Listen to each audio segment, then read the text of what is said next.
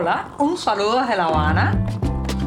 Les habla Joanny Sánchez, cubana, periodista, ciudadana, y les traigo este cafecito informativo recién colado y sin azúcar para despertar.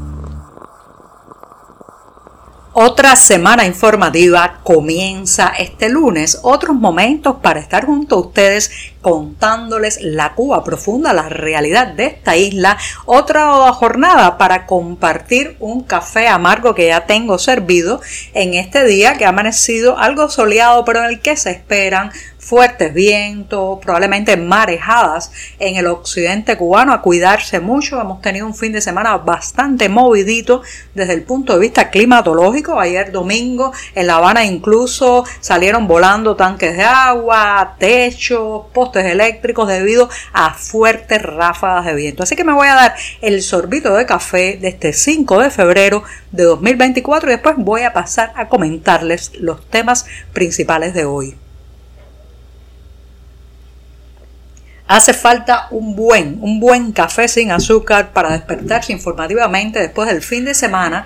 Y les cuento que mucho, mucho ha llovido desde la última vez que hice este programa y no solamente en la realidad, no solamente las precipitaciones que han caído sobre la capital cubana, sino también en lo metafórico y en lo político y en lo simbólico. Mucho ha llovido porque después de concluir el programa del viernes se dio la noticia de que había sido liberado de su cargo el ministro de Economía Alejandro Gil. Liberado del cargo es uno de esos eufemismos, de esas fórmulas que utiliza el discurso oficial cubano para decir que alguien ha sido removido de sus responsabilidades. En el caso de Alejandro Gil tiene mucho simbolismo porque recuerden, señoras y señores, que este es el artífice, el rostro, el validador principal de lo que popularmente se ha dado en llamar el paquetazo, que son un grupo de medidas que recortan subsidios, suben precios y aumentan tarifas que eh, supuestamente pues venían a sacudir, estremecer la economía cubana para encauzarla y lograr, lograr reflotar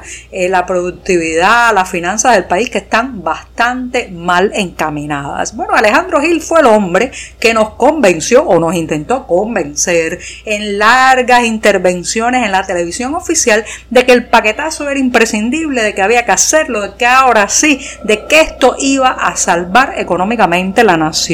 Ni el paquetazo ha empezado como se esperaba, porque recuerden que se frenó la subida del precio de los combustibles, también está postergada eh, la subida en el precio de los boletos de transportación de pasajeros, especialmente interprovincial, y hay otras cuestiones que también parece estar en un limbo. Por lo tanto, con la salida de Alejandro Gil de esta cartera de economía, uno se pregunta si acaso no habrán votado el sofá, habrán quitado al ministro para desdecirse del paquetazo. Esto eh, genera muchas especulaciones, pero quieren que les diga lo que más está provocando la salida de Gil, el frenazo de parte del paquetazo, está provocando más inseguridad. Más inseguridad porque eh, tenemos la sensación de que nadie sabe por ahí arriba lo mínimo que hay que saber para administrar y gestionar un país. ¿Y eso que está trayendo como consecuencia? Más gente que dice voy a preparar las maletas y me voy porque estos no saben hacia dónde van, ni siquiera saben tomar en sus manos el timón de la nave nacional. Otra cuestión, está subiendo el dólar, sí, el fula, el verde, la moneda del enemigo, como irónicamente se le dice en las calles de esta isla, está que va para arriba, casi, casi, rozando ya los 300 pesos por cada dólar. Y todo eso está marcado por la inestabilidad, la confusión, la incertidumbre, el grado de desazón que tenemos los cubanos que no sabemos qué va a pasar mañana. Así que sale un ministro, puede entrar otro, cambian un rostro, eh, en vez de llevar cuello y corbata lleva una guayabera. Eso no importa, señoras y señores, es el mismo sistema, el mismo fallido sistema.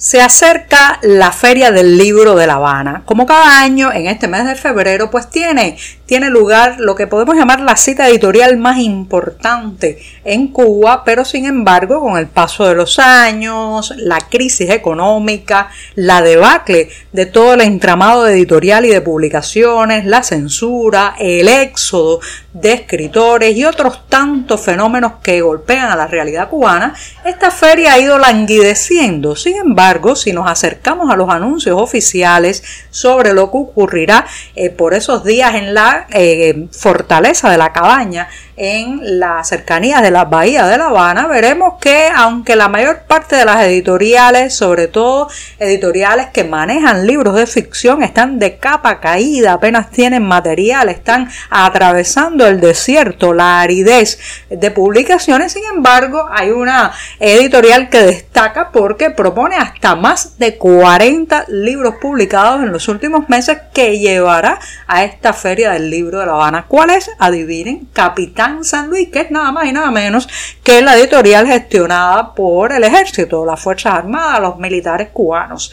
O sea que no es solamente que no hay recursos, es que los pocos recursos que hay se destinan de forma selectiva a ciertos sectores, digamos, privilegiados, como es el entramado militar, la todo lo que tiene que ver con la propaganda política ideológica, el adoctrinamiento, porque estos libros de la editorial Capitán San Luis son en la mayoría de los casos verdaderos bodrios políticos para lavar cerebros, para ensalzar hazañas militares y heroicas que eh, cuando uno escarba un poco están bastante infladas y eh, le han agregado capas y capas de mentiras y de eh, distorsiones. Y bueno pues a eso es lo que se dedica esta editorial San Luis, que Capitán San Luis que será la gran reina del baile, eh, del ya deprimido baile de la Feria del Libro de La Habana. Ah, por cierto, otro anuncio, se ha dicho ya de manera oficial que pronto se editarán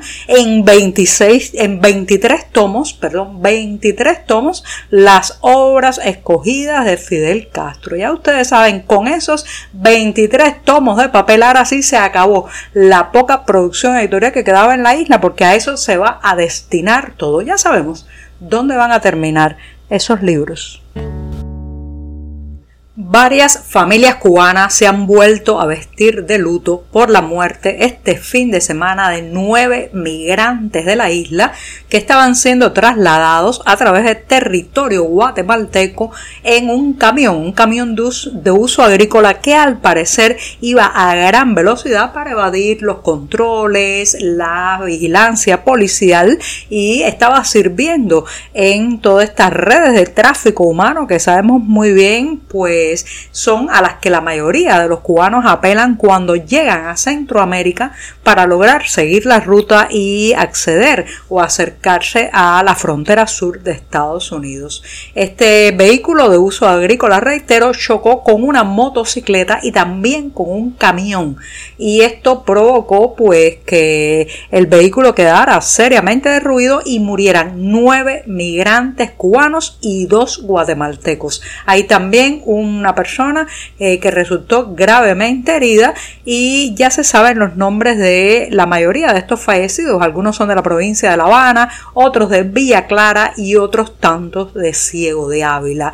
Es muy doloroso porque algunos son personas jóvenes entre 25 y 28 años, otros de 54, 57, 45, pero detrás de cada uno de esos migrantes cubanos, señoras y señores, hay una historia, una historia de vida, una historia de esperanza de sus familiares en Cuba y una historia también de desprendimiento e inversión. Ya sabemos los miles y miles de dólares que cuesta emprender esa ruta, por tanto, eh, la mayoría de esas personas que llegan hasta ese punto ya han tenido que gastar muchísimo dinero, rematar sus viviendas, vender sus propiedades en Cuba y bueno, pues de pronto todo termina con un accidente, todo termina con una muerte trágica, todo termina con un camión accidentado en un camino. Así que mis condolencias para estos familiares. Eh, si quieren tener los nombres de los fallecidos, pues podrán encontrarlos en una publicación en las páginas de 14 y medio y la información se está actualizando. Se sabe que las autoridades de Guatemala han entrado en contacto ya con la Cancillería cubana para tramitar la repatriación de los cuerpos. El lunes llega a su final en este programa y voy a decir adiós recordándole a todos aquellos que quieren participar en el concurso que ha lanzado el Observatorio de Envejecimiento, Cuidados y Derechos bajo el lema Cuido 60 que tienen la oportunidad de enviar sus obras hasta el próximo 15 de marzo. Les recuerdo también que se participa en tres categorías, fotográfica, de cuentos o narrativa y también audiovisual. Hay detalles sobre este certamen en las páginas del diario digital 14 y medio, pero también un enlace que los llevará hasta este observatorio de envejecimiento y allí podrán tener más información sobre el concurso Cuido 60. Se trata, eso sí, de reflejar la vida de las personas mayores en Cuba, esa existencia que está atenazada, señoras y señores, por los problemas cotidianos, el éxodo de los más jóvenes, la soledad también y la experiencia, la muchísima experiencia que se acumula debajo de esas cabelleras canosas. Así que ya saben, concurso Cuido 60 hasta el próximo 15 de marzo pueden participar. Y con esto sí, me despido hasta mañana martes. Muchas gracias. Por hoy es todo. Te espero mañana a la misma hora. Síguenos en 14medio.com. También estamos en Facebook, Twitter, Instagram y en tu WhatsApp. No olvides, claro está, compartir nuestro cafecito informativo con tus amigos.